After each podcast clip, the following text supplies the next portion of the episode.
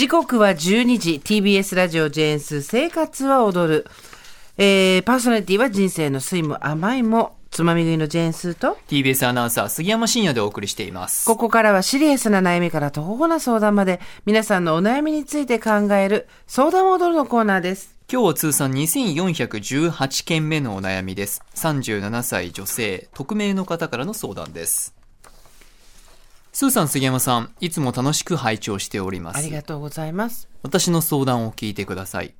私は37歳独身女です。東京で仕事をしています。東北に実家があり上と下に兄弟が2人います。このメッセージの表記から言うとお兄さんと弟さんのようですね。ますね。はい。実家がゴミ屋敷で悩んでいます、うん。親も年を取って思うように動けなくなり、前々から実家のものが多いことは注意をしていました。お盆と正月に帰省のたびに片付けのことで揉めることが多く、実家に帰るたびに喧嘩ばかりで、近年はコロナ禍もあり、実家に近近寄らなくなりました。うんそんな中、祖母の葬式の際に久々に帰省した時に、あまりのゴミ屋敷に、私は両親と再び片付けに関して衝突しました。母親は物を捨てられない性格で、帰るたびにどんどん物が増えているのが許せなくなり、つい当たりが強くなり、罵倒することが多くなりました。うんその度に衝突するのがしんどくて、近寄るのをやめましたが、近年は老いが進み、片付けることはもはや無理だと、両親からも兄弟からも言われました。私はどうしてもそれが許せなくて、なんで片付けをしてくれないのかをずっと責めてしまいます。うん綺麗だった実家に戻したい。綺麗な中で生活してもらいたい。という思いをずっとぶつけていました。兄弟からは、もうそれは無理だから諦めろと言われます。私はどうしてもそれを受け入れられなくて、強く当たってしまうのも嫌になります。うん兄弟からは親も長くないから後悔しないように接するようにと言われています。受け入れたら楽になるのは分かっています。でもそれがどうしてもできなくて葛藤しています。どうしたらいいのでしょうか？はい。37歳。親ももう長くないのだからと、えご兄弟に言われてるっていうことで、80代とかなのかな？もしかしたら、うん、お父様とお母様の、えー年齢の差もちょっとわからないんですけど、どちらが極端に年齢が上だとか下だとかあるのかね。そのあたりもわかんないんですけど、もう長くは、もし70代ぐらいでもう長くはないと思ってたら、いやいや、ここから20年あるよっていう話ではあるんですけど、うーん、まあ、厳しいですよね。で、それこそ、まあ、断捨離っていうレベルじゃなくて、うーん、ちょっと、ゾワゾワっと心理的になるぐらい、ものを溜め込んでしまうっていうのを、どうしてもやっぱ親が加齢とともに、そうなっていくことを見る人っていうのは少なからずいますよね。うん37でそれを経験してるのは少し早いなと思うんですけど。で、うーん、それこそ実家がゴミ屋敷にみたいな話も、まあよく耳にするじゃないですか。えってことは、高齢になると部屋が片付けられなくなる、物が捨てられなくなるっていうのは、傾向として誰にもあるんだと思うんですよ。そうかそうか。うんで、その度に衝突衝突してなんで捨てないのとか、どうして取っておくのとか、また買ってきてとかやってるんだと思うんですけど、これね、いるかいらないか判断するとか、捨てるために袋に入れたり、物を潰したり、収,、えっと収集の日に持ってくっていうことより、買うっていうのが一番楽なんですよ。買う。買う行為が一番楽だし楽しいんですよ。ええ整理する、えっと、捨てるという行動ね。あと、いるかいらないかの判断ね。うん。買うという行為。この3つの中で言うと、買うがもう断然に楽だし楽しいんですよ。確かにそうですね。うんでそうすると、ちょっと前までだったら、このお父さんお母さんももしかしたら、まあ性格とかもあるし、うーん、ご病気でそういう方もいらっしゃるので、一概には言えないですけど、一つ買ったら一つ捨てるみたいなルールを自分に課すことができてたかもしれないです。若い頃癖がついてれば。うんまあそのまま来ちゃったわけじゃないですか。で、ご兄弟はもう諦めろと言われてるわけですよね。はい。で、でも相談者さんは、うーん、自分の実家がどんどんやっぱり、ちょっとぎょっとする様子になっていくのがやっぱ見ている、見るに耐えないっていうのもあるんだと思うんですけど、まず第一にもし本当に80代半ばとかのご高齢であるならば、怪我するからやった方がいいんですよ。うん。どこか遠くにあるものを取る。うん。えー足元に置いてあるものに突っかかる。家の中で転倒して、えー怪我をするってこともあるから、お掃除はできればした方がいいと思うんですけど、お掃除っていうか整理整頓ね。で、じゃあこれどうしたらいいかっていうと、まあ段階踏むしかないですよね。うん。まず自分がやろうとしないこと。はい。自分がやろうとすると、まあ、確実に大喧嘩になると思いますし、うーん、それでもいいんだったらやってもいいと思うんですけど、東北のご実家っていうことだから、もしかしたら東京のお家なんかより広いお家なのかもしれない。で自分でやろうとすると、なんでこんなものをっていう、その、物理的なね、労働の疲労よりも心理的負荷の方が強くなっちゃうと思うんですよ。うん。だから、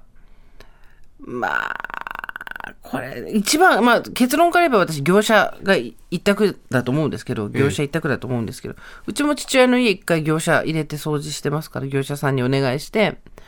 結構な金額かかりましたけど、物捨てたりとかはしてますけど、ええ。それでもまたちょっと戻ってきちゃったりはしてるんですけど、荷物の多さとか。でも一回やっとくだけでやっぱりだいぶ違ったなっていうのは確かにあります。ああ、その時にはお父様とかはこう反発したりとか言葉はあったんですか？えーっと、私もそこに入って、掃除することに、掃除というか手伝うというか、することにしたんですよ、1回目は。2回か3回に分けたんですけど、うん、1回目の時は行って、その、業者さんとうちの父の相性を見たりとか、えーなんか言ったら、こう、そういう言い方しちゃダメでしょって言ったりとか、これいるのいらないのとか。でも一番イライラしてたのは私でしたね。ああ。すーさん、こうその都度お父さんに確認して、うんこれを捨てるのか捨てないのか。うんで、やっぱりいるいらないみたいな。実家で一回それやってるから私も、いや、二度とやりたくなかったんですけど、うんさすがにちょっとこのまま、まあ荷物、うちの場合ちょっと特殊な環境なんで、あの、巣作りみたいにボンボンボンボン荷物持ってきた人がいるんですよ、一人。っていうのがあって、そのせいでなってたんですけど、まあその人がちょっと一回巣から旅立ったんで、今がチャンスだと思ってうん、ぐわーって全部やったんですけど、ほんとすごかった。だって、多分45リットルの袋い全部入るぐらいの保冷剤ありましたからね。えー冷凍庫に。でもほとんど保冷剤保冷剤だけで？うんそわお。う。だったんですけど、えーそしたらまた帰ってきちゃったんですね。だから今ちょっとまた同じこと、そんな話はいいんだよね、ラジオでしなくて。そしたらちょっと帰ってきちゃったんで、っていうのもあるんですけど、だちょっと今最近近寄って、今一回やった方がいいと思うよ。うん意外と、そうすると、ハサミが何本も出てきたり、えこれあるよねっていうのもあるって、わかるようになるんですよ。で、捨てんのがダメだったら、もしお家が広かったら、じゃあ、たくさんあるものはこっちのうちに、こっちのお部屋に全部しまおうかという形にして、で、例えばじゃあそのハサミだなんだみたいなこと言ったら、文房具入れる棚に入れて書いといてあげて、シール貼っといてあげて、ないなと思ったらそっちから出すとか、うん。いうふうにして、とにかく重複してるものをどっかの部屋にやるとか、空箱、空缶を捨てるとか、ええ。賞味期限が切れてるものを捨てるとか、ん。いうだけでもね、だいぶ違うと思うんですよね。例えばそのいわゆるゴミ、空箱、空缶を捨てるっていうのを自分自身でやると、やっぱりお母様としては反発する可能性が他人の方がいいと思います。一人誰か違う人を、うん第三者を入れる。いる、いりますかいりませんかって言った時で、そこでちょっとお金はかかるんですけど、いりますかいりませんかって言った時に親がどれぐらいいるいらないっていうのを言うかで、あ、ちょっとこれは本当に何かしらぷ専門家の助けが必要かもっていう状況なのかどうかもわかると思うんですよね。で、まあ、親子って本当に何言ってもいいってお互い思ってるところもあるから、傷つけ合ってこう、ね、その衝突が多くなるって書いてあるんですけど、業者さんとはいきなり絶対衝突しないので、そっか。で、これいるって、その人がね、いるっていうだけで違うんですよ。第三者の目があるっていうだけで、娘さんの方もそんなに、そこまで強く当たらないし、ん親の方もいつもだったら、もっとこう、ぐにゃぐにゃ言ってくるんだけど、ちゃんと答えてくるとか。うん。これいるこれいらないって、これ使う使わないって言って。で、やっぱり、その判断ってものすごく脳に負荷がかかるじゃないですか。うん。だから、少しずつじゃないとできないし、うん、37歳ってすごく元気なんですよね。実は、まだ。うん私たち、私の一回りぐらい下でしょ、そしたらめちゃくちゃ元気だから、ちょっとその元気に親がやられちゃうっていうところもあると思うんですけど、うん。で、うん兄と弟なのかも、とにかくご兄弟は、ほっといてあげて、みたいな感じで、こう、優しさみたいなこと言ってるけど、何かあった時じゃああんたたち全部やってくれんのかって話ですよね。うん。そこだよね。じゃあ全部、業者入れて片付けてくれてお金出してくれんのかとか、その、じゃあ何があるから持ってきてとかいう時にどこに何があるか分かんない。どうすんだって。分かんないやつお手上げにしちゃってダメなんだよっていうところじゃないですか。うん。そんな大事なものがどこにあるかとか、やっぱちゃんとしとかないと怖いからね。そうですね。杉山さんだってどうします？私はね、もしかしたら、最初にこの相談を読んだ時には、お兄さんとか弟さんのように、正直、なんか諦めてしまうかもうん、うん。し、うん自分がこの方の兄だったら、うんまあしょうがないよなっていう言葉しかかけられないかもなと思ったんですよ。ただ確かにスーさんが言う通りに、それってこう、結果を先延ばしにしてるだけで、じゃあその先どうするんだとか、そうですね。うーん、そう考えると、そうですね、スーさんが言ったような、こう第三者を入れて業者に入ってもらう。私は経験がないんで、ちょっとそこの業者とうん、うん。当人がぶつからないかなっていう、ドキドキというか心配もあるんですけど。あの、実家、片付け、業者とかで検索したり、はい。その、お部屋、業者とかで検索したり、片付けられない理由とかで検索したりすると、鬼のように出てきますから、そまあ、そこからいいところをね、うん。見つけてっていうのもあるんだと思うんですけど、だからね、多分ゴミ屋敷ってことは、机や椅子の数が家族の人数に対して多くある。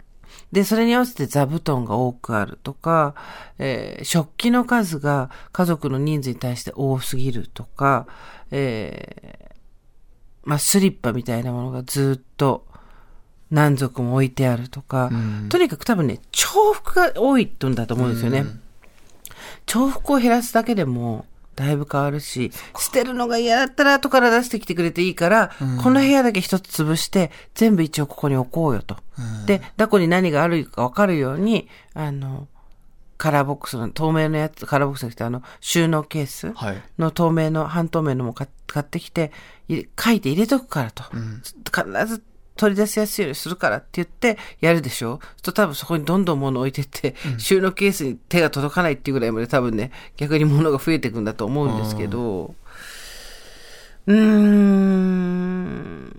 まあ老いが進んで片付けることは無理だとしても、